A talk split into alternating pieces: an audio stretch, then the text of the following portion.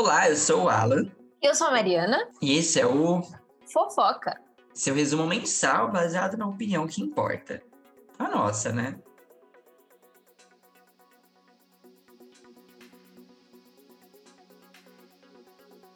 Olá, galera! Estamos começando mais um Fofoca. Esse mês a gente vai ter aqui. A gente teve uma consultoria sobre o mundo indie no episódio passado. E agora a gente vai ter uma consultoria sobre o mundo que eu já fui. Já fui um participante muito tempo atrás, mas ficou para trás. E agora eu sou essa pessoa do mundo pop. Então eu chamei um convidado aqui para falar um pouco sobre a cultura asiática, principalmente anime e K-pop, e trazer um pouco mais de tudo aquilo que a gente viu no episódio da semana passada, né? Com os nossos amigos Blinks e Arms. Então, tô com ele, Giovanni Mamede. É Mamede? Mamede? Me Oi, gente. É uma, é Mamede, é Mamede. É Mamede. Oi, gente, tudo bem com vocês? espero que sim. Nesse friozinho. Nossa, assim, congelante, né? Uh, super, Giovanni, super. Conta pra gente como que você entrou né? Como você se apaixonou pela cultura asiática? Foi algo assim da sua infância? Foi tipo comigo? Porque o meu era, sei lá, eu acho que foi assistindo Dragon Ball com meu pai. Não foi.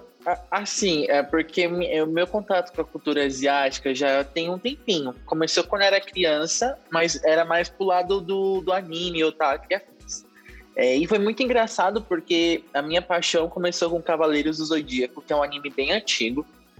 E, e, começou porque o meu primo, ele tinha, ele tinha acabado de, de ganhar um PlayStation 2 e ele tinha, tava jogando o jogo de Cavaleiros do Zodíaco. E nisso eu joguei com ele uma partida, eu fiquei, tipo, apaixonado pelos personagens, pelos poderes e tudo mais. E aí eu lembrava que Cavaleiros do Zodíaco na época passava na Band. Falei, poxa, esse jogo aí, esse desenho desse jogo aí passa na Band. Vou ver. Aí cheguei em casa, acho que era umas 6 horas da tarde, mais ou menos comecei a buscar desesperadamente pela Band ver se passava. E calhou de estava passando na hora. Então, tipo, acho que foi um destino assim, né? E aí eu comecei a me apaixonar por Cavaleiros do Zodíaco. E esse foi meu primeiro contato com a cultura asiática. Assim, eu fiquei extremamente apaixonado. Já era apaixonado por mitologia grega. Então, juntou anime com mitologia grega, né? Porque esse é o primórdio dos Cavaleiros. E aí, com isso, eu fui conhecendo outros tipos de animes Dragon Ball, como você falou, Pokémon também. Eu já assistia Pokémon, mas eu não sabia que era. Depois dos Cavaleiros do Zodíaco, eu conheci o Naruto.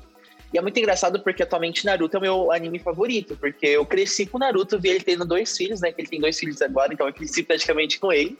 E eu comecei a ver Naruto quando eu tinha 12 anos de idade e ainda acompanho, né? Porque agora acabou Naruto, mas tá tendo Boruto, que é a história do filho dele. Então eu cresci com Naruto. E aí foi engraçado porque a primeira vez que eu vi Naruto, eu não gostei muito bem do desenho. Por um único motivo, ele tava usando uma sandália aberta. Eu falei, gente, que personagem que usa sandália, que cringe, sabe? Tipo assim. Falei, Nossa, não vou assistir gente, esse desenho, não gostei. O preconceito do... com sandália. Sério. Falei, não vou assistir esse desenho. Mas aí depois, é... depois outro dia, vi uma cena que tipo, me roubou total atenção Aí eu comecei a gostar de Naruto acompanhar, comecei a comprar os mangás. Hoje coleciono vários mangás por causa do Naruto. Então, esse foi meu outro contato, que tá durando até hoje. Só que aí, em 2016, é, eu tava no terceiro ano do ensino médio. 2016? É, em 2016 estava no terceiro ano do ensino médio. E chegou um aluno novo lá na escola e ele era muito. gostava muito de K-pop, tipo, muito mesmo. E eu queria puxar assunto com ele, né? Porque eu gosto muito de conhecer pessoas novas. Ele tava meio que isolado. Falei, ah, vou tentar puxar assunto com ele, saber o que, que é isso que ele ouve tanto. E ele me apresentou o K-pop. Na época, ele me apresentou o My Girl, que era um, um girl group, né? Um grupo feminino. E me, eu, ele tava ouvindo Liar Liar, que é uma das músicas desse grupo. Chegando em casa, eu fui pesquisar sobre esse grupo, saber mais, né? No outro dia, para conversar com ele. E nas sugestões do, do vídeo do, do Liar Liar, tava Fire do BTS. Falei, nossa, e eu acho que a thumb, né, do, do vídeo tava o Suga de cabelo verde. Falei, nossa, que da, da hora, né, esse visual deles. Vou, vou, vou checar, vou ver o que que é. E aí foi amor, eu falo que foi amor à primeira ouvida, porque eu, acabei me encantando pelo K-pop, pelo BTS em si. E aí foi de Fire, foi para as outras músicas, Young Forever, que é uma das músicas deles. E aí fui me apaixonando, fui me apaixonando, e aí agora eu virei K-Popper e afins. E eu tô até hoje nisso. Você se considera participante do, do fandom de BTS? Porque a gente, como falei, teve uma arma aqui na semana passada, ela falou que ela fica no Twitter é, é, participando da, dos, dos floods de, de views quando sai algum, algum MV. Você se considera parte da, do fandom? Então, é, eu me considero ARMY sim, só que eu me considero aquele ARMY perdido no rolê porque eu sou um dos últimos a saber do que está acontecendo. É, a gente pensa que ARMY só vive pelo BTS, mas é mentira porque a gente também tem uma vida aqui, aqui fora, entendeu? Então, eu tenho trabalho, não vivo só pelo BTS. Então, é claro que quando tem campanhas para aumentar views, eu participo. Quando a gente tem que bater meta, também ajudo divulgando nas minhas redes, né? Porque hoje virei um micro influenciador é, de K-pop, então eu ajudo, né, o meu, o meu grupo, né, o meu fandom que eu faço parte. Só que além de BTS, também acompanho vários outros grupos, como por exemplo, Seventeen, em Hype. Em Hype é, uma, é um dos grupos da mesma empresa do BTS, né? Uma das subsidiárias. Também acompanho Blackpink, TXT. Então, mesmo sendo ARMY, eu procuro também é, acompanhar alguns outros grupos que eu, eu vejo que dá, que dá match comigo mesmo, sabe? Que faz é, parte do mesmo estilo musical, assim, que eu gosto de, de. Então, eu sou ARMY sim. ARMY, eu sou, é, ARMY foi meu primeiro fandom, então eu sou até hoje e não pretendo abandonar tão cedo. Como você mencionou que você se tornou um, um micro-influenciador de, de K-pop, é, como isso aconteceu? Assim, não foi uma coisa programada, foi meio que foi meio que gradualmente, sabe? Começou com a maioria dos criadores de conteúdo agora na quarentena, a gente tá em casa sem nada para fazer, e a gente vai o quê? Mexer no TikTok. Então eu baixei o TikTok, quem me ajudou a mexer, a me ensinar a mexer no TikTok foi as criancinhas da igreja, então ele falou isso até hoje. Elas que me ajudaram a, a entender um pouco da ferramenta e eu comecei a criar vídeos a princípio no TikTok eu tentava fazer um vídeo de humor que todo mundo fazia. Mas falei, não, eu vou tentar focar no que eu gosto, no que eu tenho mais propriedade de fala. Então, os primeiros vídeos assim que me deram é, esse impulso para me tornar criador de conteúdo foi vídeos voltados ao anime. Então, comecei a falar muito sobre Naruto, principalmente Naruto, mas também tentei falar tipo curiosidade de Dragon Ball, curiosidade de vários outros tipos de anime. Só que aos poucos, como eu também gostava de K-pop, fui trazendo esse conteúdo de K-pop pra, pra cá. Mesmo porque otaku e K-pop, eles não se bicam. São bem raros, assim, um, um entender com o outro. Eu, eu sou um pouco dos dois. Essa é a minha essência. E a minha meta é fazer com que o K-pop e o otaku se tornem amigos, né? Que é uma coisa meio que impossível. Eu, eu chamo de desafiadora, né? Porque não acho tão impossível assim. Ou Mas seja, então, a princípio, a, a eu comecei a criar paz, um né? conteúdo né? sobre. A ponte da paz, exatamente. E aí comecei criando conteúdo sobre, sobre anime em si. Mas aí com o tempo, como eu também tava nesse hype de K-pop, eu comecei a trazer K-pop pra cá. O que estourou mesmo, né, essa coisa sobre ser um micro-influenciador voltado ao K-pop em si, foi que eu também sou dublador, então eu falei assim, meu, por que não fazer um vídeo onde eu dublo o, o, algumas lives do, dos membros do BTS. Então eu peguei lá uma live do Jungkook, que era um dos, na época era meu bias. É, hoje em dia meu ultimate do BTS é o, é o de mim, né? Então eu, na época eu, eu, eu tinha o Jungkook como ultimate. Falei, ah, vou ver uma live aqui do Jungkook vou tentar dublar por cima. Foi o que eu fiz. Peguei uma live, a live era dele bebendo vinho na live, então ele ficou tipo bêbado na live. Aí eu peguei um trecho, né, desse vídeo e dublei e postei no TikTok. E eu lembro até hoje que era. Eu começava o vídeo assim. E se os meninos do BTS fossem dublados? E aí já de cara eu colocava o trecho que eu por cima da minha. o, o vídeo e colocava a minha voz por cima. E aí, tipo, estourou, viralizou, um monte de gente compartilhou no Twitter, é, no Instagram principalmente é, páginas, né, fanbases do BTS compartilharam. Então, acho que quem me ajudou mesmo a, a, ter essa base de seguidores no Instagram foram as próprias fanbases do grupo. Hoje em dia, é, eu tenho uma amenizada com esse quadro de dublar idols, mesmo porque é, vários outros tipos de pessoas começaram a fazer esse mesmo tipo de conteúdo. É, hoje em dia tem o Lucas Viana do TikTok, que também é dublador, que nem eu, que já, a gente já dublou junto a alguns projetos oficiais também faz esse tipo de quadro. Tem outros meninos que também fazem esse tipo de quadro. Então esse quadro acabou pegando é, mais ficou mais familiarizado pelo próprio fandom em si. E eu me orgulho bastante disso, porque foi que me deu esse, esse norte para ser esse micro-influenciador. E a partir disso, desse conteúdo, eu comecei a criar vários outros tipos de conteúdo, né? Então, eu comecei a fazer danças é, baseadas em coreografias do grupo, é, mais vídeos de humor do, do BTS em si. E aí foi indo. E aí a gente tá, chegou onde a gente tá agora, né?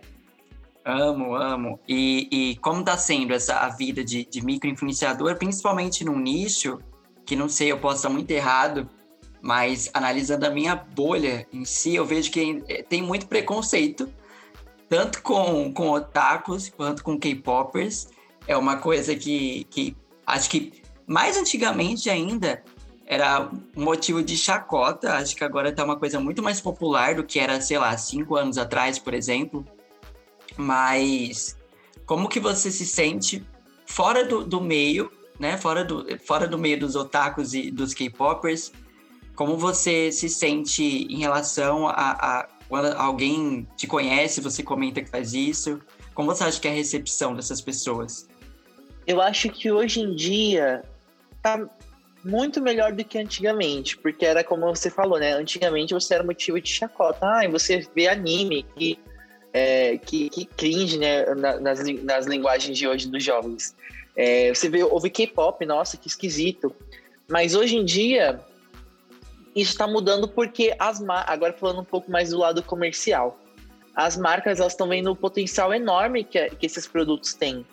Principalmente o, o BTS, né, que vem do K-pop em si, e também os outros tipos de anime. Hoje em dia a gente vê, tipo, as, eu, esses dias eu fui na CIA e ela tinha uma coleção enorme de, de Naruto, de uma coleção de camisetas do Naruto. E eu fiquei apaixonado, entendeu?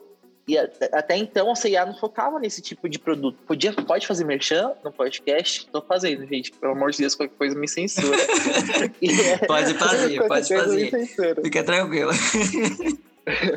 Aí hoje em dia, tipo, a gente vê as marcas apostando cada vez mais nesses produtos. Porque antigamente quem fazia mais coisas, é, coisas de, de anime era a Piticas, era a nossa única loja assim, que a gente podia encontrar produtos oficiais de anime, esse tipo de coisa.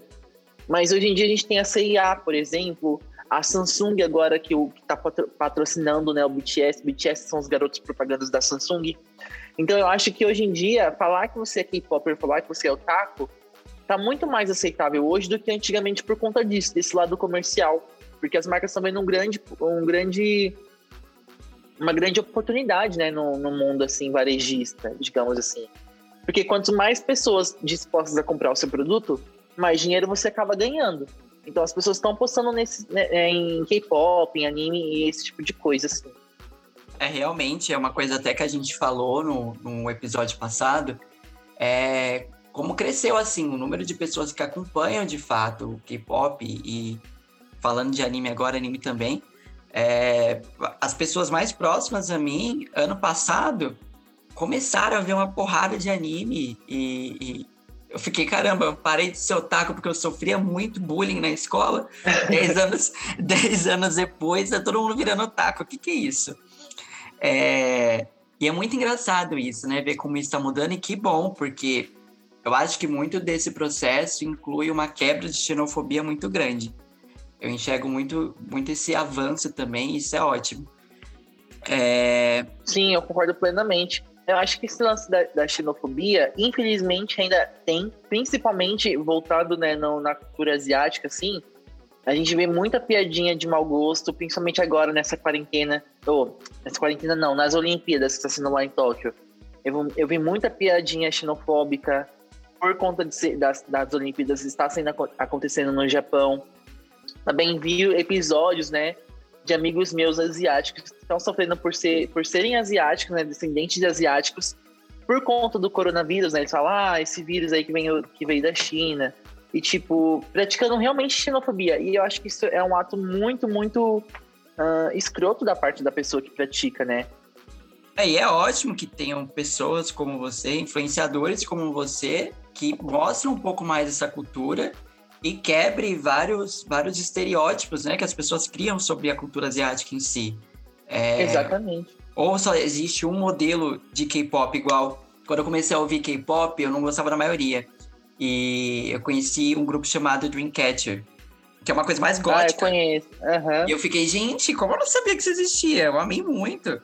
E a mesma coisa com anime. A gente acha que. A gente, assim, né? Tô generalizando muito, mas muita gente acha que é, só tem animes como Naruto, como Dragon Ball. E tem animes mais sensíveis, tem animes mais com histórias mais comuns. Então, assim, é uma variedade muito grande de coisas que as pessoas não sabem que existem. Então, é, é é muito doido isso. Sim, é, é- é- tem estilo musical para cada pessoa e é- acontece a mesma coisa tanto no anime tanto no K-pop. Tem grupos para cada tipo de pessoa, né? E tem animes para cada tipo de pessoas. Eu, por exemplo, eu amo Naruto, mas eu também amo shoujo, que é aquela coisa mais romance. Porque, gente, eu sou de peixes, pra quem acredita em signo. Eu, eu amo um romancezinho assim de lei. É, então, Ai. dorama de romance também. Eu até Tem- comentar é. agora, porque dois piscianos no mesmo podcast, comecei, comecei a assistir um anime chamado Yuri on Ice. Ele é de 2016, eu acho. Uhum. Eu tô assim, meu Deus, apaixonadíssimo, viciado. Eu não assisti, mas eu sei qual anime é. Eu acho muito fofo, assim, porque eu vi alguns trechos, né? Eu falei, preciso ver esse anime, preciso ver esse anime. Falando agora dos seus gostos e como a gente fez uma consultoria de mundo indie, agora vamos falar, vamos fazer uma consultoria do mundo oriental com o selo Giovanni de qualidade. Então, assim, indica pra gente os seus ou os seus três animes favoritos ou os seus três animes que você acha que merecem ser reconhecidos. Fala pra Ai, gente. que difícil isso, porque acompanho tantos animes. Eu não vou colocar Naruto na lista, porque seria meio óbvio, já que Naruto eu acompanho desde criança. Então Naruto tá fora da lista, tá, gente? Mas Naruto Old, que é o meu anime favorito. Mas eu vou colocar fora da lista porque seria muito. É... Mamão com açúcar. Um que é Black Clover. Black Clover, quando lançou, ele foi muito. Ele não foi tão recebido assim pelo Japão, mas acabou se tornando um fenômeno com o passar do tempo. E é um anime muito bom que fala sobre um garoto é, no mundo mágico. Então é um mundo onde tem a magia existe, então tem vários tipos de magos. Todo mundo tem um pouco de magia, mas o Asta, que é o protagonista, ele nasceu sem magia nenhuma. Então, é, eu- e, o, e o sonho dele é justamente ser o rei mago, que é o, o mago mais poderoso. Só que como ele vai ser o rei mago sem magia? Então é uma coisa um pouco que mistura um pouco de My Hero Academia, que, que é um mundo onde é repleto de heróis, mas o protagonista não tem poder nenhum. Tem um pouco da mesma premissa. E Black Clover falou que é uma mistura de tudo. Então tem um, esse lance de se tornar o mago mais poderoso, que a gente pode trazer pro Naruto, que Naruto quer ser o Hokage, né? O ninja mais poderoso. Tem esse lance também do Naruto. O Black Clover também tem esse lance do My Hero Academia, do protagonista não ter esse poder que todo mundo tem.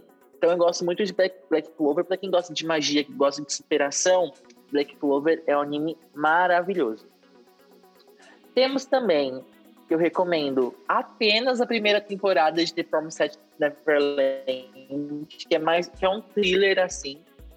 É, eu recomendo só a primeira temporada, tá, gente? Porque a segunda temporada a gente finge que não existe. O anime só tem duas temporadas, mas a segunda temporada foi tão ruim, tão ruim, que eu prefiro acompanhar apenas o mangá.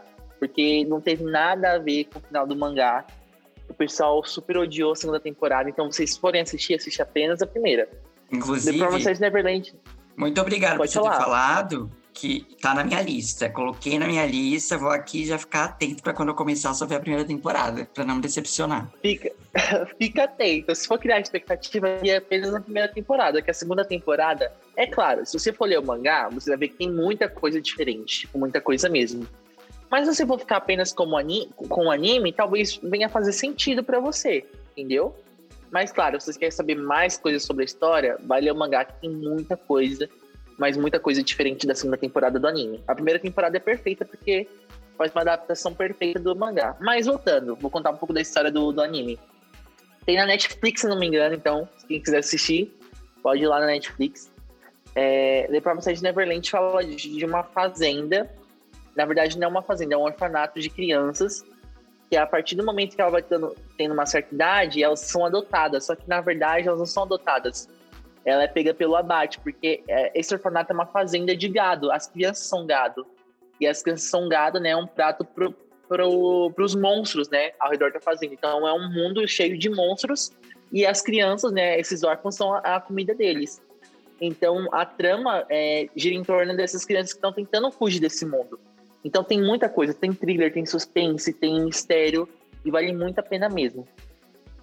E agora, para finalizar, o outro anime que eu recomendo é um pouco longo, já falo isso, mas é One Piece. One Piece é um, acho que é uma referência para todos os mangakas assim atualmente. É, todo mundo, mesmo que não acompanha, já ouviu falar de One Piece, né?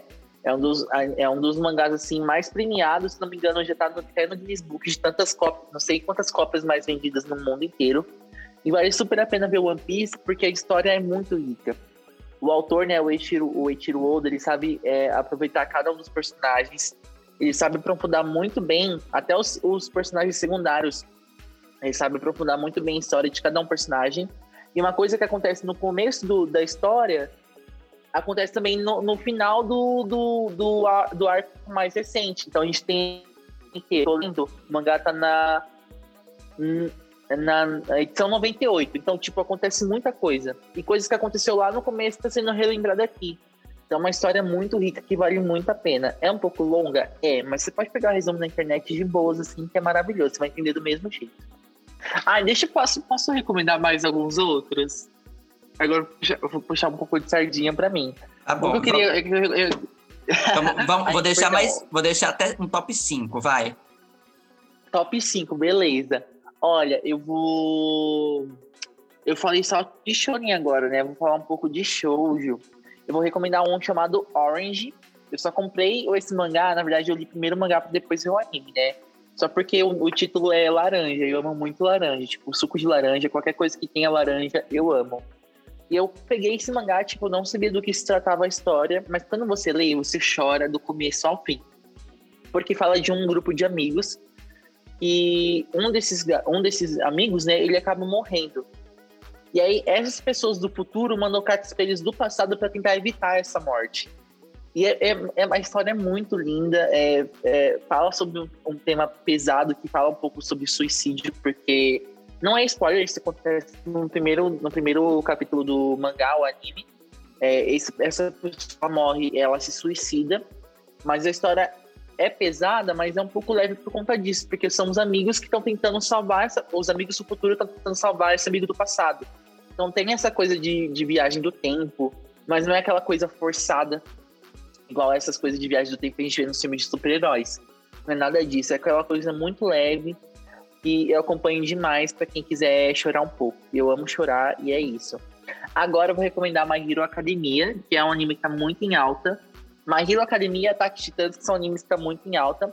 Mas eu vou recomendar para vocês assistirem dublados, só para vocês conferirem a minha voz, que eu também participo do elenco de dublagem de, desses dois animes. Gente, e, agora que você falou disso da dublagem, eu deixei, deixei escondido, né, lá, você mencionou isso, eu nem comentei nada. Mas como que é essa experiência de dublar principalmente dublar algo que você gosta tanto? Como que é? É, é para mim foi uma realização de um sonho, porque eu sempre quis ser dublador desde criança. Eu acho que quando eu tava no hype de Naruto quando eu era criança, eu comprei aquelas revistas da TikTok. E nessas revistas tinha uma entrevista da Ursula Bezerra, que é a dubladora do Naruto.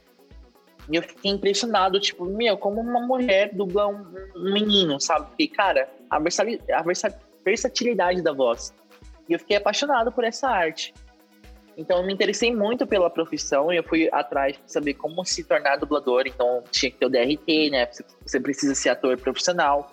Então, me inscrevi numa escola técnica de teatro, peguei meu DRT, sou ator profissional. E nisso eu fui atrás de cursos de dublagem.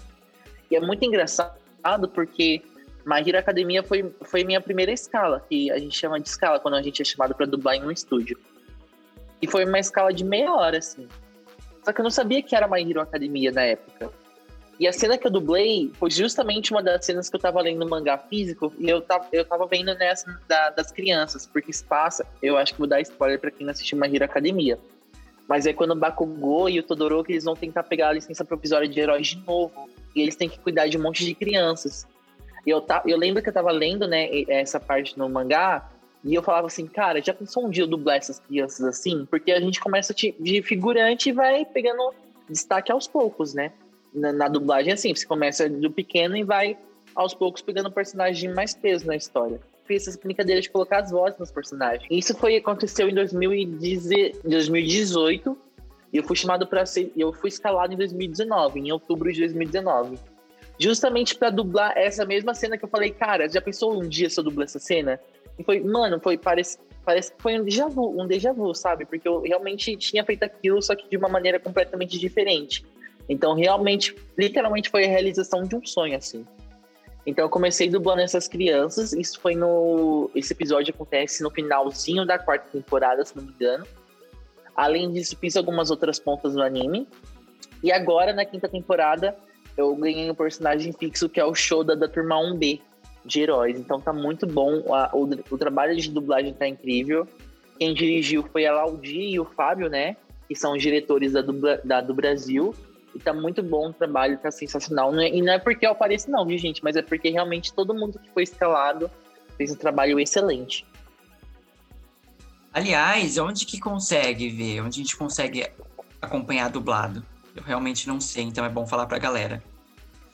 Vou falar, é, atualmente, My Hero, tanto My Hero Academia, tanto Ataque dos Titãs, que também foi outro anime que eu fiz uma ponta, que eu também amo esse anime pra caramba, que também é um thriller, assim, meio que pós-apocalíptico. Não sei exatamente explicar quando que se passa o Ataque dos Titãs, mas vale super a pena ver. Pra quem gosta de coisa mais sangrenta. E esses animes são exclusivos da Funimation, que é tipo uma Netflix, só que só de anime. Então, você tem uma mensalidade lá para pagar, você paga e assiste, tem um catálogo enorme de animes. Então, tem Naruto, tem tem My Hero Academia, tem Attack Titans, tem vários outros tipos de anime que você pode, pode ver lá na Funimation. Fica a indicação para quem vai entrar. Tem, tem período de, de teste, de experimentação? Ou não? É direta assinatura? Tem, tem período, tem período de teste. Inclusive, no começo, quando eu queria conferir minhas dublagens, não tinha dinheiro para pagar, toda semana eu criava uma conta diferente com um e-mail diferente, gente. Era Meu assim. Deus, gente! a múltipla personalidade. Mas fica aí a dica. Mas não precisa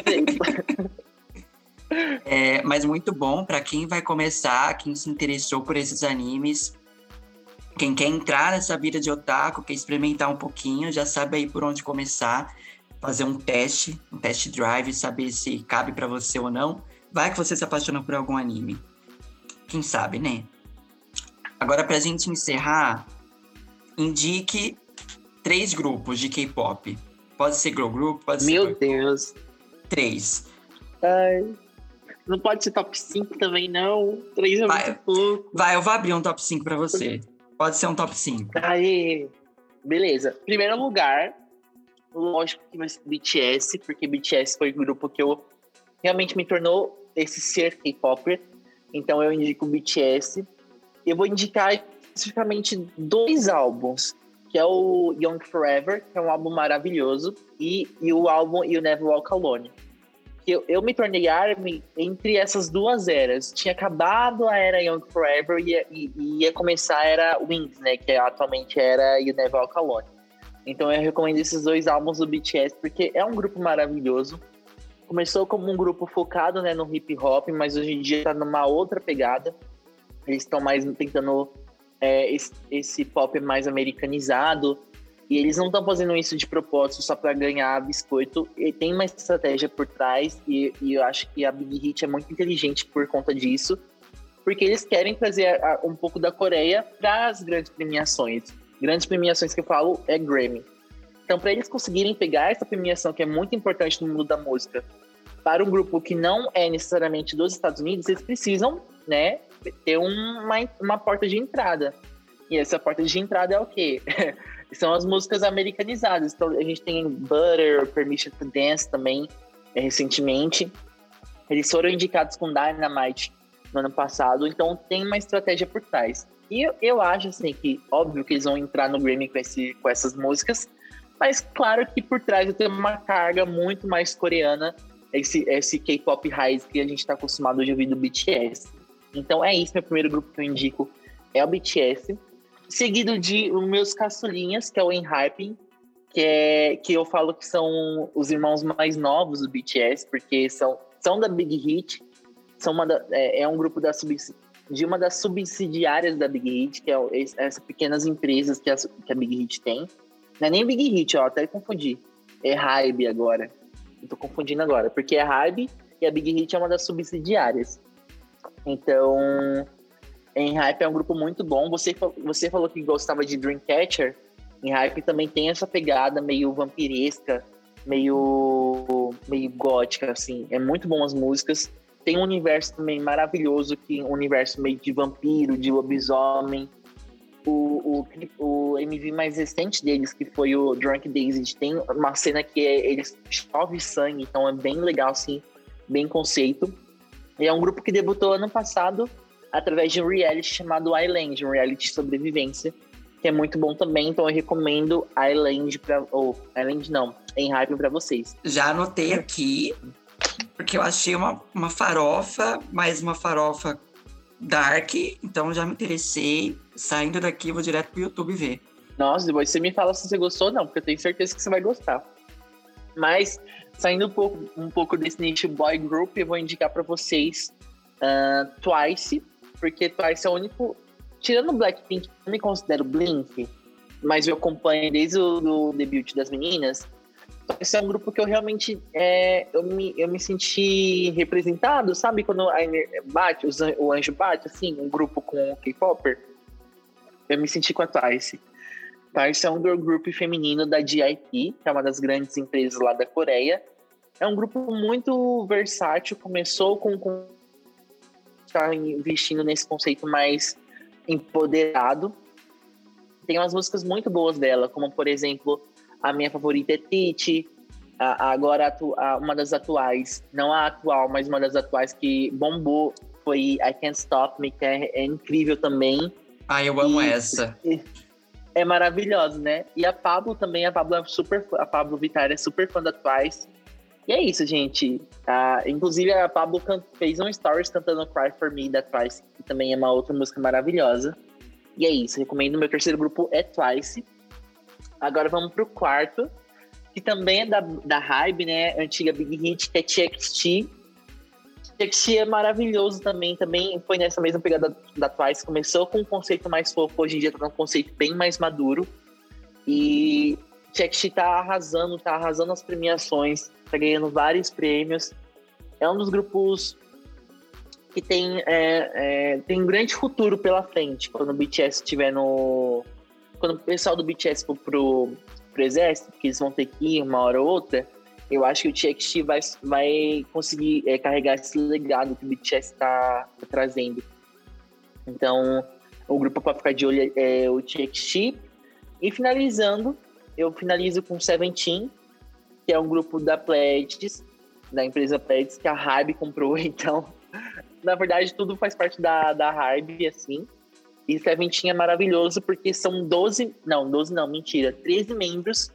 E esses membros são divididos em três grupos que juntos fazem esse grupo enorme. E mesmo sendo tanta gente, eles são bastante talentosos. Então, talento é o que não falta e carisma também é o que não falta. O Seventeen é um grupo maravilhoso que precisa ser mais reconhecido. Então, Seventeen tá na minha lista e é isso, gente. Esse é o meu top 5. Claro que tem muitos outros grupos, mas como eu tinha que falar 5, na verdade era 3, mas eu consegui 5, ficam aí com vocês, desses 5. Nossa, você tava falando dessa hype e assim, é um monopólio, né? Chocado. Sim, e o mais engra...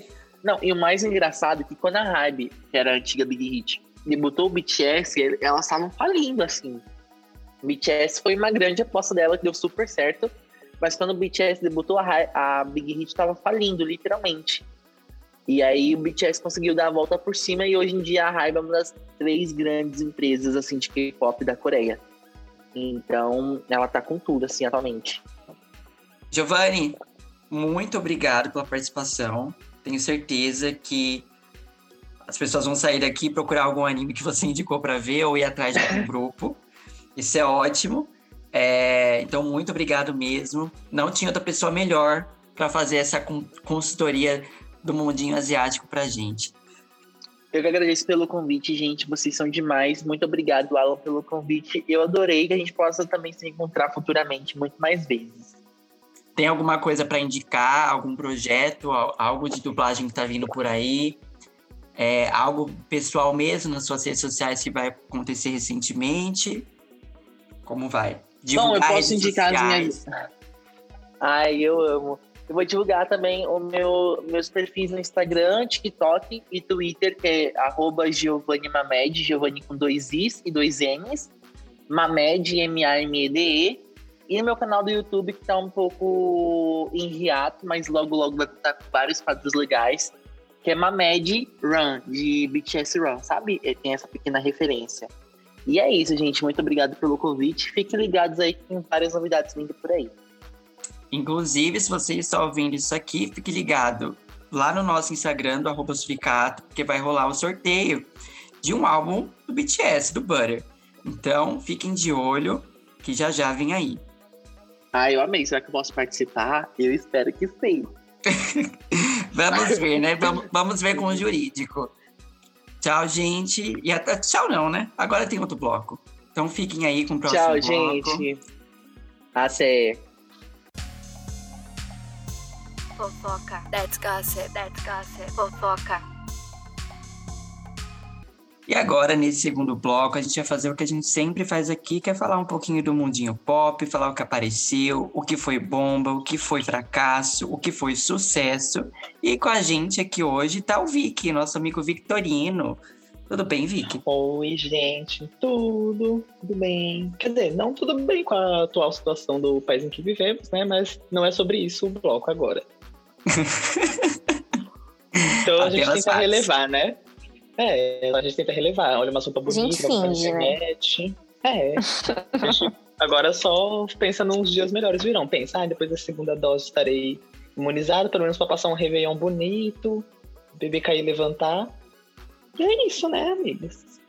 E nós já começamos o mês de julho, né, com um gostinho de Marvel, com Viúva Negra, que é um filme da melhor Vingadora. E se passa no, depois de Guerra Civil e acaba relatando o encontro dela com a família adotiva, depois de anos, acho que uns 20 anos. Tivemos a introdução da Helena, que é a irmã da Natasha, e vamos ver muito mais dela aí no MCU. Ansiosa, porque ela é uma lenda. E estavam comentando que ela seria a próxima Viúva Negra, né? Mas pelos eventos que tá tendo, por enquanto, acho que agora, agora, agora não. Mas acredito que vem aí sim. E aí, gente, a Scarlett, que é a que faz a Viúva Negra, tá processando a Disney. Olha que sabor delicioso. Porque ela afirma que o acordo com a Marvel era que o filme ia estrear só nos cinemas, porque ela recebe pela bilheteria, né? Essa que é a porcentagem que ela recebe. Só que aí eles lançaram no Disney Plus também e não estava no contrato. Então ela tá processando aí a Disney e vem aí. Achei tudo. Bom, primeiro comentando sobre o filme, fracasso, gente. Ela merecia muito mais. O filme é muito meia boca. Não, não, não aceitei e nunca vou aceitar. Então, agora sobre isso, esse negócio aí do da processo contra a Disney, gente, vai dar muito disso pelos filmes que estão sendo lançados de forma híbrida, né? Tanto no serviço de streaming quanto no cinema. Tem muito ator que tem contrato como o da Scarlett, que recebe por percentual da bilheteria. Então, acho que assim, a guerra que vai começar, que isso vai abrir, né? Porque eu acho que muito ator tava com medo de bater de frente com, com essas grandes, grandes produtoras. Então, acho que a Scarlett abriu aí uma porteira que a gente vai ver acontecendo muito durante esse ano. Vocês acham que tem a possibilidade dele, de eles terem começado toda essa polêmica pra engajar mais o filme? Não sei, algo do tipo? Eu, eu acho que não, porque o contrato dela, assim, ela não vai ter mais nada com a Disney, né? Acabou o contrato, assim, geral, de mais filmes de Vingadores, enfim, de heróis. Então, assim, o que ela tem a perder? Nada, se já acabou praticamente, mas, né, se não tá no contrato, ela tem que ir atrás dos direitos. E a Emma Stone, que é a que fez a Cruella, também tá pensando em processar a Disney pela mesma coisa. É. Coisa falando, mesmo. O rato, ele é filho ardiloso, filha. O inimigo é ardiloso.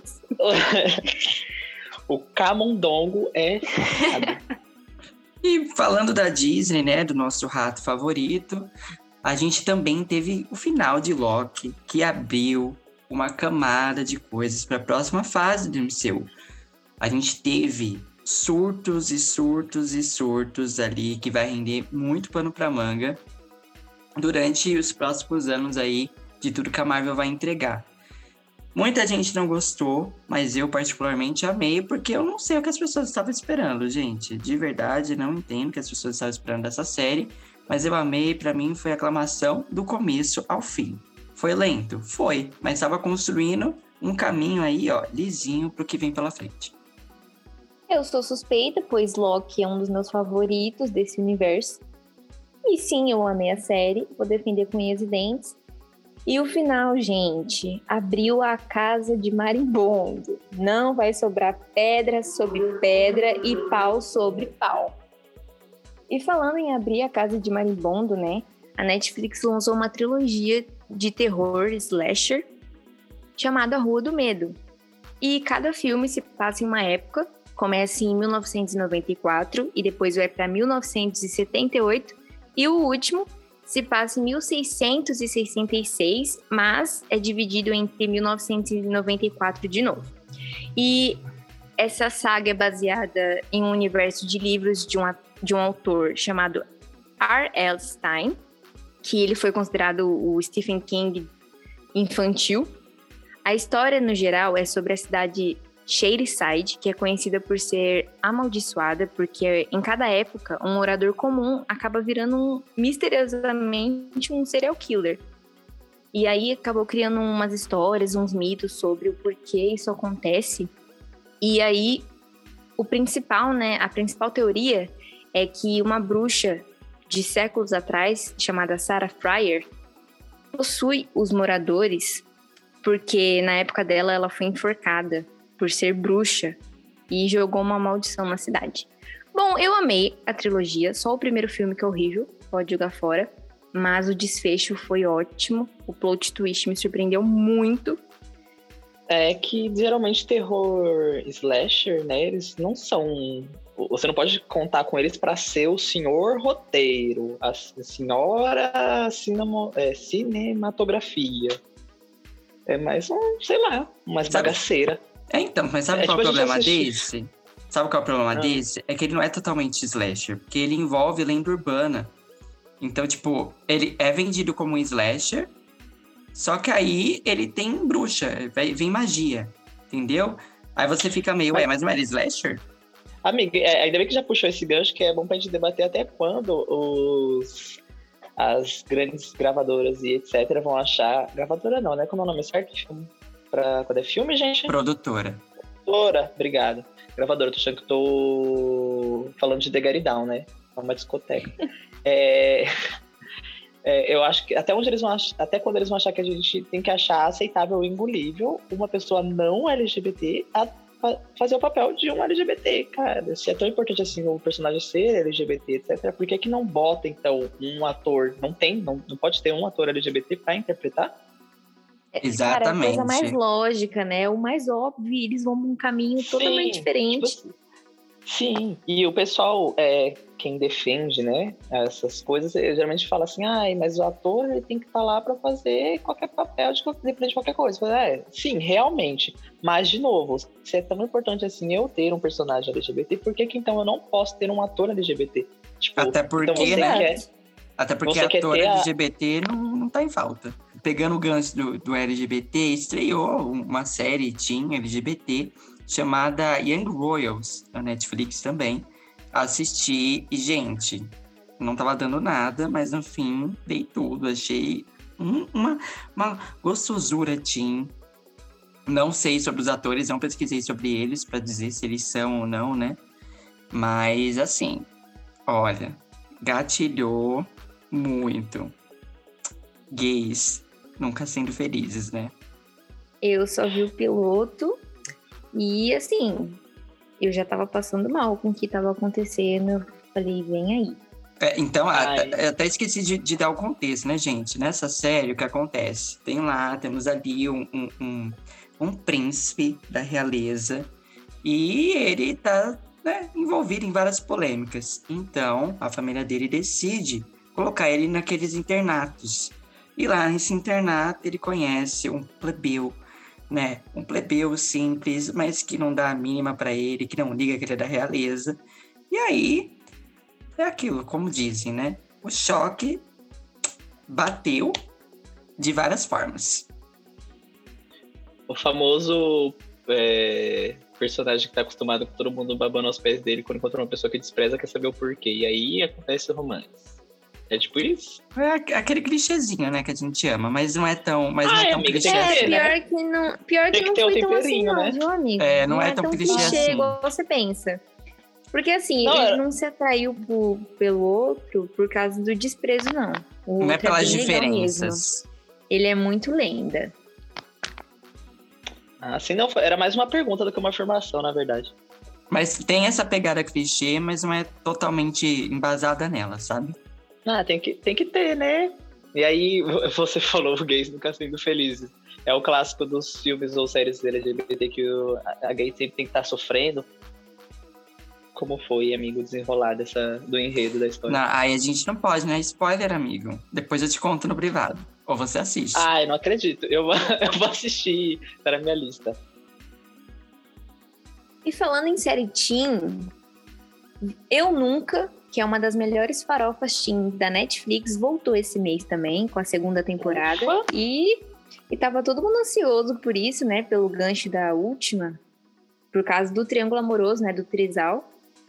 E assim, o começo da temporada com o trisal estava um porre. Eu não aguentava mais essa série. Os dois primeiros episódios, pode jogar fora. Mas, após o terceiro episódio, que é o divisor de águas, a série volta a ser a série gostosinha de se assistir que a gente conhece. Então, gente, assistam Sim Eu Nunca. E nem liguem pra a protagonista que é insuportável. Mas não ah! atrapalhem nada no desenvolvimento da série, assim. E para quem nunca assistiu nunca, é bom saber, né, sobre o que se trata a série. A série retrata a vida da Dev, que é uma garota indiana morando ali nos Estados Unidos então, além de todo o contexto cultural da família dela, das tradições e tudo mais que ali, né, durante a adolescência está em choque, ela tem ali uma paixonite e todas as questões da adolescência por um garoto que é o, mais mais da escola, que é o Paxton. E também uma rivalidadezinha com o Ben, que é o outro CDF, que ela é super inteligente, ela é super esperta, e esse garoto também é outro super inteligente da escola, eles competem entre si. E aí a gente vai vendo o desenrolar dela por esses dois caminhos, com o Ben, com o Paxton. E aí nessa segunda temporada a gente tem aí, né, um envolvimento dos três, um, um, um triangulinho amoroso que a gente sempre gosta numa série teen. Ai, podia ter um plot twist, né? Sei lá, Paxton e Ben. E a Dave fica chupando o dedo. Ah! Eu Imaginou, gata. Eu sei por tudo. Mas é que, o né? Eles são incompatíveis. Né? Eu não consigo Sim, nem né? imaginar né? isso acontecendo. o rico CDF aí presunçoso e o, o babaca popular da escola. Mentira, eu consigo imaginar assim, viu? Porque essa segunda. Ah. Gente, essa segunda temporada, assistam, por favor. Falando em segunda temporada, não é segunda temporada, mas é uma outra versão de Gossip Girl, né? Para quem nasceu ali nos anos 90, comecinho ali dos anos 2000, com certeza assistiu a Gossip Girl, a versão original, e sabe que Blair Waldorf é maior que qualquer coisa.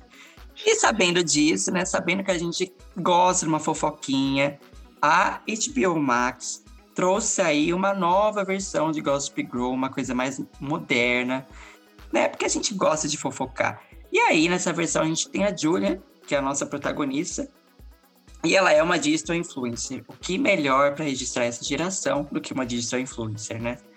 É... Mas é engraçado que ninguém chama. Rapidinho, amigos. É engraçado que ninguém chama a Julian de Jay. Acho que justamente por causa da Little Jay, né? Eu penso isso. Com certeza. Hum, atemporal à frente de todo mundo. Fora Porque que assim. Mundo... Ah, tá... Eu não, não descarto a possibilidade dos antigos voltarem, né? Não descarto, ah, acho que tirando... a HBO Max com certeza pode estar ali de olho em fazer isso acontecer em algum momento. Sim, eu acho muito possível, só que a, a contratação da. Ah, esqueci o nome dela, Taylor Monson, né? Isso. Isso. Tipo, pra aparecer nem que seja um pouquinho, eu duvido muito, porque ela saiu extremamente tretado com o diretor de Gospel Girl na época. E, meu filho, foi vários babados. Porque ela tava. Ela começou com a banda dela, né? The Pretty Rickles. Aí, se eu falei errado, gente, alguém me corrige depois.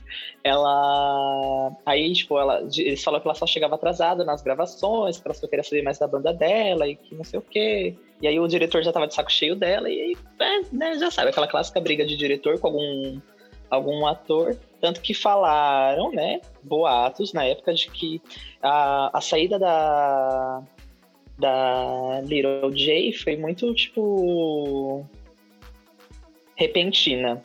Ele que criou ali aquela saída para dispensar logo a menina da, da filmagem. Não, mas assim, já pensou, a gente espera uma Little J, uma Blair Waldorf e vem uma Vanessa. Pois é, gente. E, aí, e até continuando a falar sobre o contexto. E até continuando a falar sobre o contexto da série, a gente tem ali o contexto das duas, das duas irmãs tem ali um trisal também. E ali, gente, a gente tem várias características de personagens antigos do, do primeiro Gossip Girl, né? A gente tem ali uma pessoa Chico. totalmente com personalidade de Chuck Bass. Tem uma pessoa ali com uns tracinhos de Blair Waldorf, só que de Chernobyl, né? E tem ali o. Qual, qual das? Das duas Minions, né? um novo. Tipo, uma nova ótica de esse negócio de monarquia e hierarquia que tinha muito no antigo Gospel Girl, nesse novo, parece, na verdade, que as, as mínimos da, da rainha é, na verdade, é que está sendo manipulada por elas, né? Mas uh, eu só, é porque eu achei que se eles estão realmente fazendo essa pegada da, da principal sendo, entre aspas, manipulada pelas quem seriam as seguidoras dela, parece muito aquela, aquele discurso onde a gente fala que existe o poder e existe quem representa o poder. E aí parece isso, que a Julian ela representa o poder, mas na verdade quem manda em tudo mesmo é as duas em volta manipulando. E isso é uhum. é muito, isso é muito geração Z, né? Isso é muito geração Sim. Z. Eu acho que é, é um contexto. E eu adoro isso, pelo menos, que eles estão fazendo, porque eu acho que quem, quem acompanhou o primeiro, assim, convenhamos, a primeira versão de Gossip Girl, se você assistir agora, ela envelheceu como leite no sol. É podre, gente. É podre. É podre, tentei ver com a minha irmã e assim, é difícil de engolir.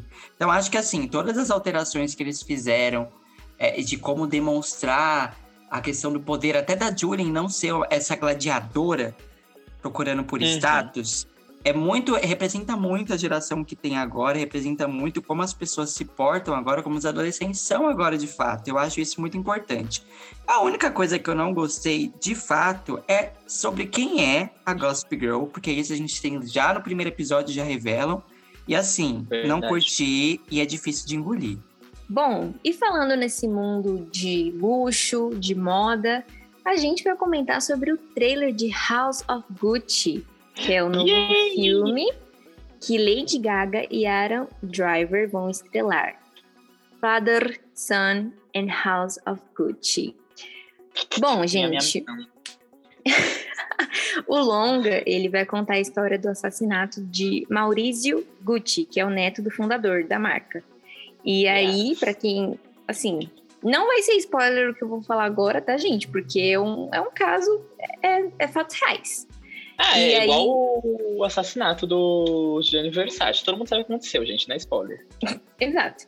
E aí, é, o Maurício teve a sua morte encomendada pela esposa, ex-esposa, né? A Patrícia Regiane, que vai ser interpretada pela Lady Gaga. E a estreia está prevista nos Estados Unidos para o dia 25 de novembro.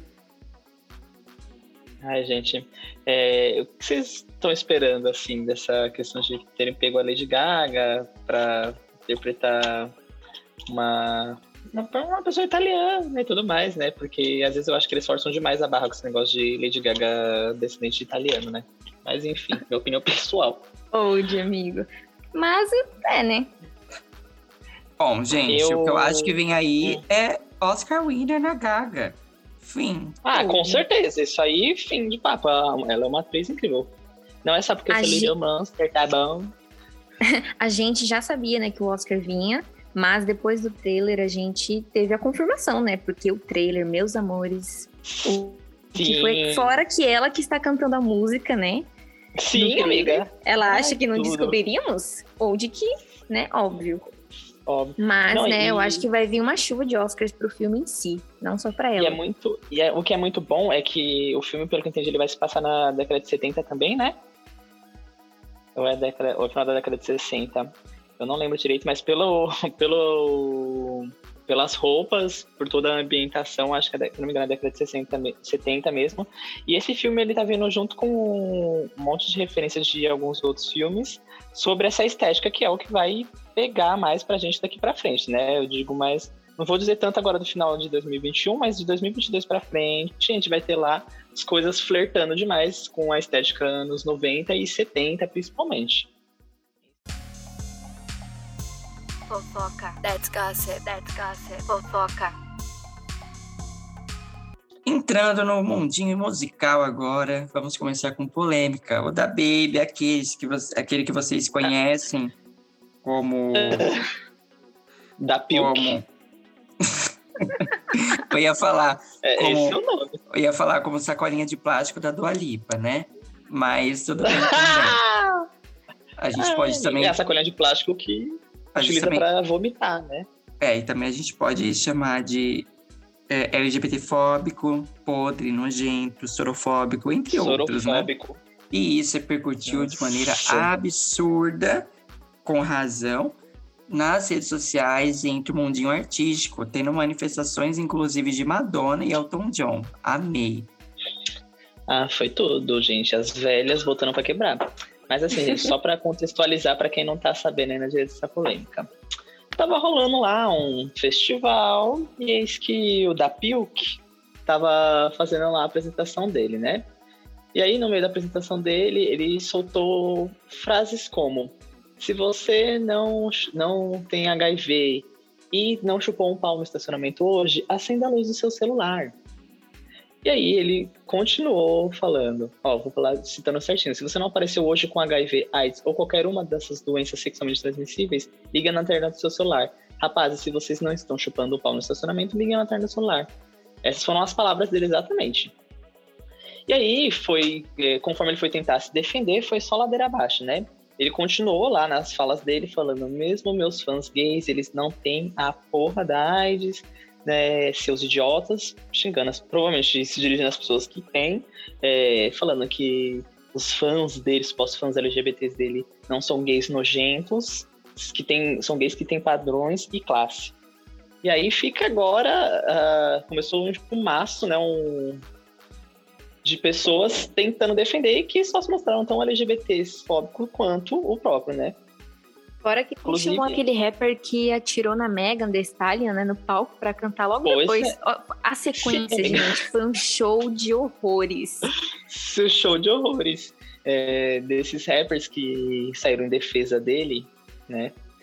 É, um deles foi o T.Y., acho que é assim que se pronuncia, T.I., Whatever, um, um whatever mesmo, porque quem lembra, é, falou, falou, tipo, defendeu o, o, a fala do Dapilk como se o fato do Lil Nas X se sentir à vontade para falar sobre a sexualidade dele, através até da própria música dele, em clipes, é, atualmente, como ele falou que é, anteriormente, isso para ele era um problema. E quando você é um rapper, acho que tem uma questão muito maior do machismo rolando, né? Dentro desse universo. Se eu estiver falando uma besteira, alguém me corrija depois. Então, é, ele defendeu uh, o Liu ter essa vertente, e aí, tipo, defendendo a fala do da Pilk, falando que se o Liu pode fazer isso, por que, que não o, o da Pilk não pode ser sorofóbico e homofóbico a rodo e, e, e, o povo vem recriminar ele. E ainda teve a pachorra de colocar hashtag igualdade. É inacreditável, gente. Cada vez que a gente lê mais coisas sobre isso, parece que, Sim. assim, é um outro universo. Que o cara Sim, não se manca. E quem tá defendendo ele não se manca também. Exatamente. É, não existe nenhum argumento, pelo menos que eu tenha lido até o momento presente, que não tenha sido coberto com mais uma enxurrada de homofobia no meio. É, esse, esse acontecimento do, da Baby foi importante entre essas porque a gente começou a ver a cara das pessoas de verdade, porque isso acabou puxando mais um, um um movimento de outros rappers que também se mostraram extremamente homofóbicos e, tipo, ah, não, se, eu acho que assim, se você pega uma fala homofóbica de uma pessoa que ela demonstrou ser extremamente violenta com as palavras dela e você está em defesa disso, você está sendo tão homofóbico quanto. Não existe um, o pano a ser passado para essa situação. Não tem como falar que não. Tanto que teve um. Nesses últimos dias, teve um, um, um outro rapper que eu particularmente não conheço, talvez outras pessoas conheçam, chama Bossy Badass com dois Es no final. E ele, tipo, ele, tipo, deu um discurso homofóbico também. Falou assim que, é, defendendo, de novo, as falas da Baby como liberdade de expressão e fatos. Sim, ele chamou tudo aquela baboseira que falou de fatos. O... E aí ele falou, tipo, para quem quisesse ouvir, que se o, o Leo apresentasse essa música com o Jack Harlow no, em algum, no VMA ou qualquer outro tipo de apresentação, é, e ele tiver lá na premiação e, ele, e o Lil Nas X for sem roupa, fazendo referência àquela cena do clipe lá do chuveiro, que ele ia puxar, simplesmente arrastar o Lil Nas X e espancar a bunda dele. Foi exatamente essa fala. Se eu estiver na premiação e ele for pelado, vou arrastar a bunda dele para fora do palco e bater nele. E aí ele falou que isso não foi homofóbico da parte dele, que é a liberdade de expressão dele também, falar sobre isso. Ai, gente, sinceramente, tá cada dia mais difícil você lidar com esse povo, né? Assim, um show de horrores. Um show de horrores. E é como você falou, o bom dessas coisas acontecerem, o bom, bem entre aspas mesmo, é que a gente sabe, sabe exatamente quem a gente deve continuar acompanhando e quem a gente larga a mão.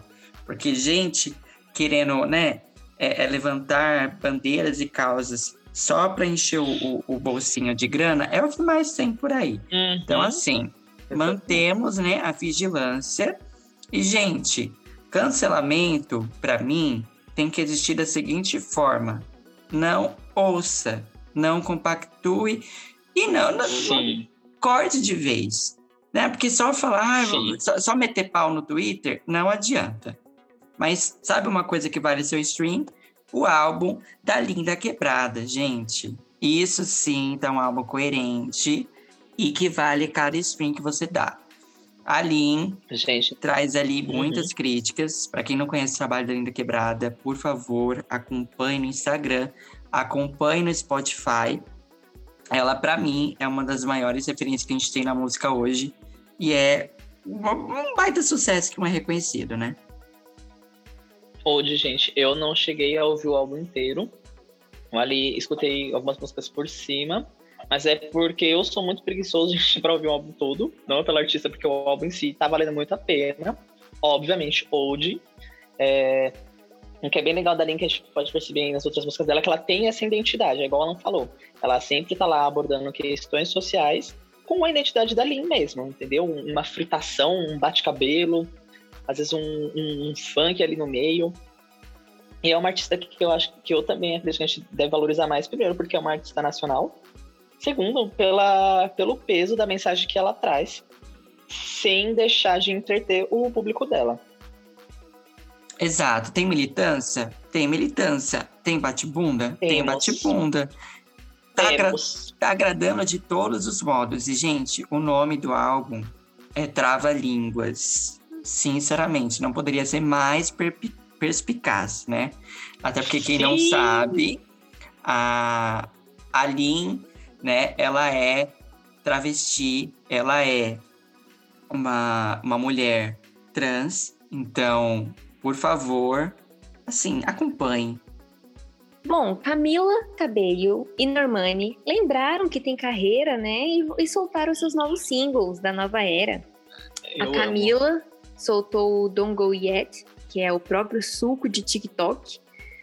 Inclusive, gente, vamos de polêmica, né, Maurício? Porque Sim! teve um clipe aí, quer dizer, clipe não, perdão, uma, uma performance que uhum. rolou blackface, meus Não, foi o clipe também, gente, não foi? No clipe também. Ah, no clipe também? Não, não, não, não teve performance. performance mas ele não tá no clipe?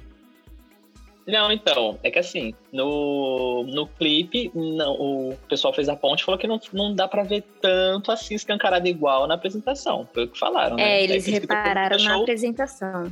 É, por isso que o pessoal deixou o clipe passar batido um pouco. Mas explica a história aí, Mariana, pra dar o contexto. Bom, gente, ela foi lá no Jimmy Fallon, né? Fazer a apresentação, promover o novo single. E aí um dos dançarinos, e assim, o, a história se passa para homenagear Cuba, não é, amigo? Algo assim? É, a pegada que parece é cubana, apesar de, de ele ter a filmagem assim do clipe, tem uma coisa que lembra um pouco aqueles filmes de Bollywood, bem dos anos 70 e 80 mesmo. Uhum. E a Camila é cubana, né, gente? Sim. E assim, teve a performance teve um dançarino dela aí que fez blackface, é, pegaram uma foto dele e ele é branquíssimo e apareceu de yeah. cara, assim, péssimo. E ah, ela ah, se pronunciou, famoso, meus amores. E eu, o famoso não, o compacto do Todd, né? Abriu lá o, o Nescau. Ai, Nescau ou Todd pra hoje. Pegou o Nescau assim, ó. E assim, eu não sei o que foi pior. É o blackface que rolou ou o pronunciamento da Camila. Porque ela disse, gente, que a ideia era que o dançarino parecesse um homem branco com um terrível bronzeado de spray. Sim. E assim. gente. É, assim, gente. Que, se você for pegar para ver mesmo a, as imagens, as fotos da apresentação ou assistir, você vai ver que tem até uma marca mesmo, como se fosse o óculos, em volta do olho dele. Assim, se, esse, se essa era a intenção mesmo, ok, mas eu acho que a execução fugiu um pouco, né? Ela poderia ter feito o pronunciamento dela e falar assim, gente, a intenção foi essa, mas, de qualquer forma, peço desculpas porque não foi bem executado, nós vimos isso agora e vamos acertar na próxima. Uhum. Mas, né, eu, eu pelo menos acho que ela poderia ter se posicionado assim, que não foi o que ela fez. Eu vi Só que falou. chegaram a cogitar que o cara tinha vitiligo. Tipo. é, amiga. Os fãs da Camila, né? Falou assim, gente, não, é, não foi bem assim. O problema é quando a pessoa ela vai falar sobre, tipo, não, aconteceu a burrada, aconteceu a burrada se já fez, já aconteceu o que tinha acontecido, mas agora você tem que saber como que você vai lidar com a situação, né? Ela só simplesmente falou, ai, gente, ela falou de um jeito que pareceu muito tipo, ai, gente, era só pra ser um pronunciamento artificial mal feito. Só faltou colocar no final, superem. Sim. Só faltou. E aí ficou por isso mesmo. Aí, aí continuou a polêmica, se foi blackface, se não foi. É, eu não vi direito se Outros falaram que, que algum outro artista chegou a se pronunciar também sobre esse assunto. Essa parte eu não vi, então eu não vou ter nenhuma nenhum, nenhuma tipo, fonte segura para falar se se pronunciou ou não. Vocês ficaram sabendo se alguém se pronunciou? Não, amigo, não fiquei sabendo de ninguém, além da Camila. Nenhum dançarino, né? É. Mas aí, Bom, gente, vocês assistam o, o clipe a apresentação e tirem as suas próprias conclusões, né? Exato. Para mim foi. Enfim, né? Vamos, gente, vamos prosseguir. A Normani, né, 10 mil anos depois que largou a carreira, lançou Wild Side, que é o feat com a Cardi B. E um clipe, gente, assim, que dá gosto, Gatas, impecável. É, gente. Como sempre, né? Porém, eu gente, eu, vou, eu vou pagar minha língua aqui, tá? Hum. Porque eu gostei da música, mas ela não tá tão impecável quanto o clipe. Sim, sim, é justamente o que eu ia né? falar. É justamente o que eu ia falar. As pessoas podem falar o que for da música, que ah, mas foi genérico, nada demais. Parece qualquer outro. É, como posso classificar essa música? Trap? Sei lá, um pop? Tá ali pro é, RB, RB trap pop, algo assim, um R pop, hum? R pop trap. R pop, R pop Essa trap. mutação Exatamente. Aí. R trap. É, e é, se falar que foi genérico, chamo, mas uma, a clássica forma de chamar um rapper, né? Só que o clipe, gente, não dá pra gente negar que ela surrou a gente com é, iconografia, com estilo, estética, a, a parte da estética, estamos bem todos muito bem alimentados. Eu particularmente também amei a música, mas assim, numa opinião um pouco mais estruturada musicalmente, não, não superou a, a grandiosidade do clipe. Ai, saudades Motivation, que entregou em música e em clipe. Bom, gente, já falei para vocês que eu não gostei da música, não, assisti, não achei, não me gerou impacto. Nunca mais escutei a música depois que eu ouvi a primeira vez. Mas, Deus. de fato, o clipe é muito bom e é impecável. Só que assim, daria para gastar esse uhum. orçamento numa música que renderia mais. E principalmente sem ser um feat com a Cardi B. Porque, gente, Cardi B, datada. Exatamente. É, eu cheguei. Tá saturado. Eu cheguei. Nossa, é sério? Eu cheguei a sentir até falta um pouco da Cardi B na música. Eu, eu acho que ela cantou pouquíssimo em comparação com com a, outros trabalhos de outros artistas que ela fez, sei lá, com a Megan. Tudo bem que com a Megan foi basicamente um dueto, né? Não foi nem um feat. Sim, amiga, é que a gente diz que tá saturada porque agora só rola feat com ela, né? Quer irritar, é feat com ah, a Cardi. É. Ah, e é igual quando foi a Nicki Minaj na época dela, né? A Nicki Minaj fez simplesmente feat com praticamente todos os artistas possíveis e imaginados, né? Se a gente for pra pensar. Uhum. Tudo que era, tem... na época que ela tava bombando, tudo que era remix de música, Nicki Minaj. E tem um, remix, e tem um pra, e tem um com a Ariana pra cada era, né? Dá pra fazer um álbum só das duas. Eu amo, pra mim ia ser por tudo. Tudo bem que ia ser um pouco enjoativa, porque as músicas que elas fazem junto sempre são, apesar de serem boas e estarem com a cara da, de cada era da Ariana, eles parecem a mesma, mesma vibe, assim, a mesma música. Não me batam, Arianators. Fãs, os Barbies também não me batam, Nicki Minaj. Adriana Imensa. Adriana Imensa, por favor, tenha piedade. Inclusive, é, mas voltando a falar Ai, da Normani, eu acho que esse clipe, o clipe veio para dar um impacto muito maior que a música, justamente só para mostrar qual vai ser a cara da nova era dela, completamente chumbada de anos 90 barra 2000, esse da, do clipe da Normani. Acho que, tipo, ela vai, pra mim, vai ter uma pegada completamente, tipo, artistas pop preta da, tipo, dos anos 2000, né? Que na época o povo chamava de black, black music. E agora, sobre a, a musicalidade, se ela não der um, um engajamento mais, um gás, né? Na, na música, vai ficar com Deus, né? Fica sabe aí o que, né? E sabe o que envelheceu igual vinho? Willow Smith, gente. Né? Willow Smith. Ai. E envelheceu igual vinho, graças a Deus, entregou pra gente um álbum pop rock perfeito que deixou Avril Lavigne assim, muito feliz. Que inclusive teve feat delas e o feat delas é a nossa terceira música aqui no nosso top 3 das músicas é, mais bombásticas do mês.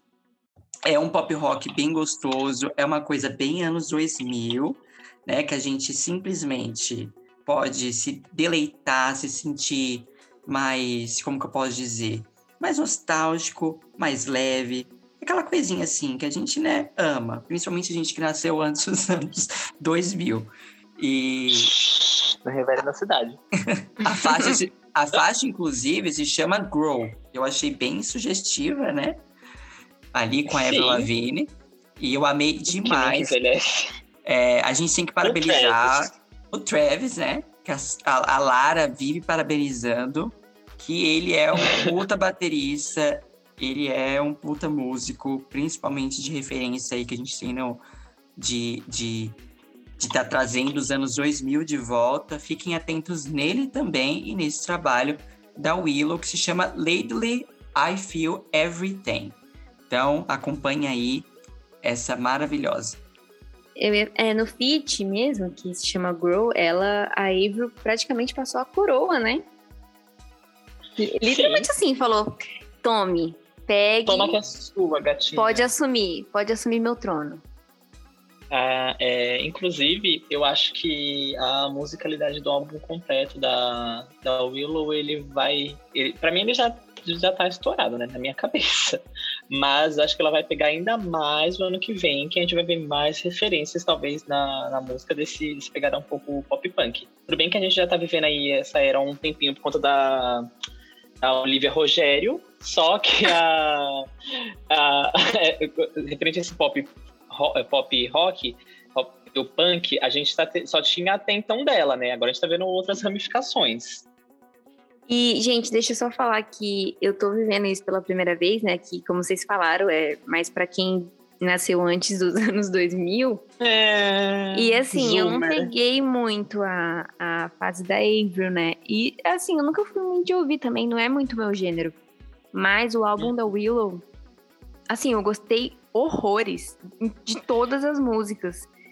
E, e é Eu acho justamente- que ela, ela, ela entregou o que ela queria mesmo, né? Que era trazer de volta isso e apresentar pra nova geração. Porque eu mesma não Sim. era familiarizada. Então, é, eu acho que a- o, o lado muito bom desse, desse estilo que tá vindo agora é essa ponte que vai fazer entre as duas gerações, né? Os millennials e os zoomers. Os millennials vai bater a nostalgia da sonoridade e os zoomers vão, tipo, falar, ai, que legal, achei exclusivo, descolado, quero. E falando em exclusivo e descolado, gente, o nosso segundo lugar do top 3 hoje é nada mais, nada menos que Lil Nas X com Industry Baby, que é o feat com o Jack Ah. Harlow. Lindo. Assim, gente, ele entregou mais um single ótimo, com mais um clipe sem defeitos.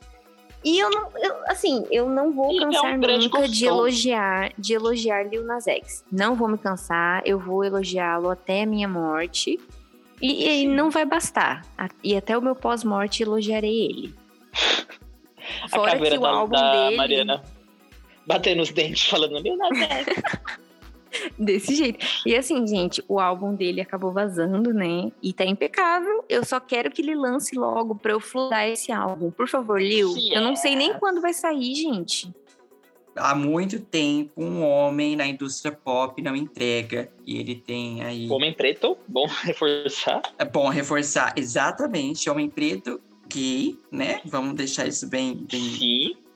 assim. Então ele tá entregando aí muito, é, algo muito bom para essa geração, para se inspirar. E tem coreografia, tem tudo, gente. Ele é perfeito. que você falou que faz tempo que um homem na indústria pop não tava fazendo, né? Também justamente a, questão da, da estética, né? Geralmente a gente sempre espera mais um trabalho estético impecável na numa artista pop feminina, né? Mas aí ele também ressurgiu com isso, né? Um, um- novinho que tá aí fazendo tudo, só os novinhos trazendo coisas boas nesse mês. E aí a gente tem a nossa Ah, é? última novinha, que é a Billie Eilish, gente, com Happier Than Never. Eu meti muito pau na Billie Eilish nos últimos meses, né? Todo mundo sabe disso. Falei que os singles estavam horríveis, que eu não tinha gostado de nada, que essa era ia flopar, que ela não ia vender álbum nenhum. Quebrei a minha cara, porque Happier Than Never é um puta álbum, é um álbum completamente completo, que só peca um pouquinho ali na construção, mas não deixa de ser perfeito. E em primeiro lugar aqui no nosso top 3 tá a faixa, título do álbum, Happier, Happier Than Ever, que é tudo que eu pedi na vida, gente. Vai morrer em um aqui Sim. em casa. Foi um rinho. Nossa, inclusive, é, eu, eu discordo, discordei de você só na fala da construção. Pra mim, eu acho que o álbum é completamente orgânico, sabe? Eu consigo ouvir tranquilamente, assim, ó, fazendo a passagem. Inclusive, se vocês quiserem conferir essas músicas e outros destaques do mês, além de uma seleção K-pop quentinha, vocês podem conferir na nossa playlist Rádio 3 e 22 Roxo, tá? Tá uma delicinha, tem bastante K-pop sim, porque é o contexto da era, mas tem aí as novidades do mês para você curtir também. Meu lado que popeira, fofoqueira, várias polêmicas. Inclusive, eu queria falar do, desse comeback das Red Velvet, mas eu acho que vocês já falaram, né? Tudo bem. Não Vou falamos, falar. pode falar. Pode falar pra gente Falamos encerrar. porque, né? Imemoráveis. Nossa, então, gente, as, as Velvets conseguiram fugir dos calabouços da SM, né? Finalmente. E aí, agora de um tempinho pra cá, que elas lembraram que tem carreira também e começaram a divulgar o, o comeback delas, que aparentemente, juntando a estética dos, dos vídeos que elas soltaram para divulgação é, e do conceito, vai ser o último álbum delas. Mas ainda não foi nada confirmado mesmo. É só mais que os fãs estão especulando. Talvez seja o álbum de desband da, do grupo. Até porque as meninas elas já estão fazendo muitos trabalhos tipo solo, né? É, e também teve a questão que envolveu um pouco das polêmicas sobre com o nome da, da Irene, né? A face do grupo. elas estão com uma pegada que, tipo, o nome do, dos vídeos que elas estavam postando é Queens, se eu não me engano, Queens é Retro, Retro Store, uma coisa assim, gente. É, aí nesses vídeos que foi mostrando a estética ou a possível estética, né, de cada integrante nessa nova era, tem, tá, está tocando ao fundo músicas memoráveis do Red Velvet que quem é Red Love vai lembrar. E aí, por isso, mais uma ponta que, que tá dando para os fãs a pano para falar da FIC, que talvez seja o álbum de desband do grupo. Só que aí eu queria. Eu não sei se vocês chegaram a ver, porque eu queria questionar vocês se vocês acham que foi que é inteligente fazer a divulgação de um novo álbum citando é, singles antigos, porque já chegaram até a especular se elas não iam fazer um, compilado e regravar algumas músicas antigas e lançar para esse novo álbum. Aí, eu particularmente falei que se for essa ideia, a SM pode tacar esse álbum na lata do lixo, porque para que eu vou criar um álbum com músicas que já foram feitas, né? Enfim.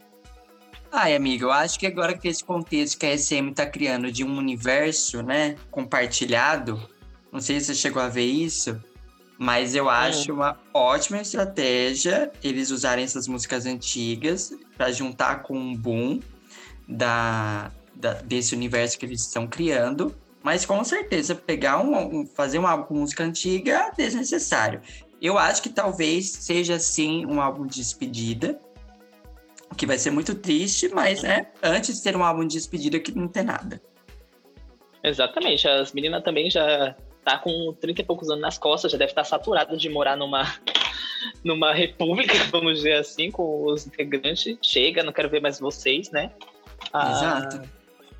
I'm on the next level. Nossa, gente, level. que capeta. Ai, eu amo. Ai, amigo, essa daí pra mim ainda foi maior que. Mamba, mamba. Nossa, Black Mamba bom, gente. Quem gosta precisa se tratar, sério. Isso é uma bomba. É que o bom é que a estética desses dois clipes é extremamente impecável, né? Uma coisa muito bem trabalhada. É, Magazine Luiza fica é... muito feliz. para, para. A Lu tá muito feliz. Enquanto a Lu dança, ah. dança, enquanto a Lu tá dançando a Anitta lá no Rio de Janeiro, no, do lado do, do Pão Não, de Açúcar. Não, amiga, que, o que tá sendo isso, amiga? Esse, essa era de bots, ou sei lá o que que o povo chama. Da dos, era dos, das marcas que é pra... Das inteligências artificiais. É, é, filho, que tá, tem, tem a, até é, além da Lu, do Magalu, que foi a, a primeira, né? Acho que foi a pioneira. Tem as irmãs dela, que agora até a Renner fez, que é a Renata da Renner. Não, gente, Renata não sabia. Sim, eu juro. Não, eu gente. juro. Sério, chega, não, gente, gente. Pra mim já deu. Já deu, acabou a fofoca por aqui, porque pra mim já foi demais. Vicky, muito Beijo obrigado. depois a Renata da Renner. Muito tá obrigado bom. pela Ai, participação. A gente amou. Ah, gente, eu que agradeço. Foi ótimo. Desculpa se eu falei muito. Na próxima, eu, eu, próxima vez que vocês quiserem me convidar, se tiver uma segunda chance, eu prometo que eu vou vir com mais conteúdo e vou ver direitinho todas, todas as pautas, pelo menos a maioria, para eu poder comentar mais do que só fofoca. Tchau, gente. Muito obrigado. Beijo, Alan. Beijo, Mari. E é Beijos. isso, né, galera? Beijos. Fofoca. Fofoca!